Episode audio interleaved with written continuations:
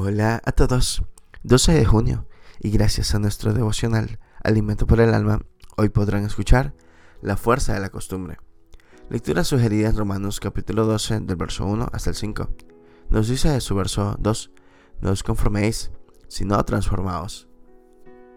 Hace poco fui diagnosticada con diabetes, lo cual provocó un cambio en mi estilo de vida.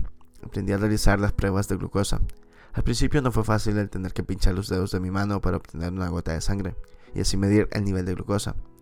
Pero a medida que pasaba el tiempo, estos exámenes se volvieron rutinarios. Esto me hizo pensar en el valor de la costumbre y cómo realizamos algunas acciones sin pensarlas.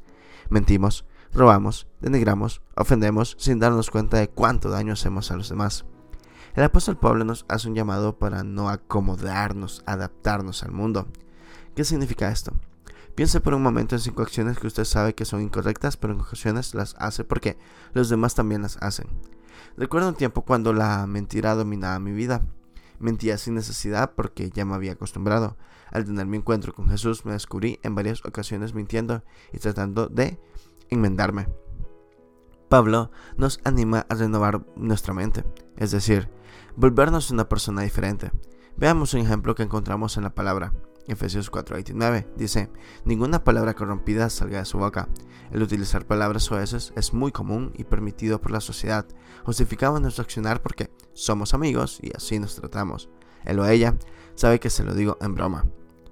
Debemos desechar esta mala costumbre, pero también debemos desechar de nuestra boca aquellas palabras que denigran, ofenden y minimizan a las demás personas. Transformemos nuestro hablar, llenemos nuestro corazón de palabras de bien devocional escrito por Miriam Bermúdez en Honduras. Decidió tratar a los demás con respeto y ternura. Eso decidamos. Muchas gracias por escuchar.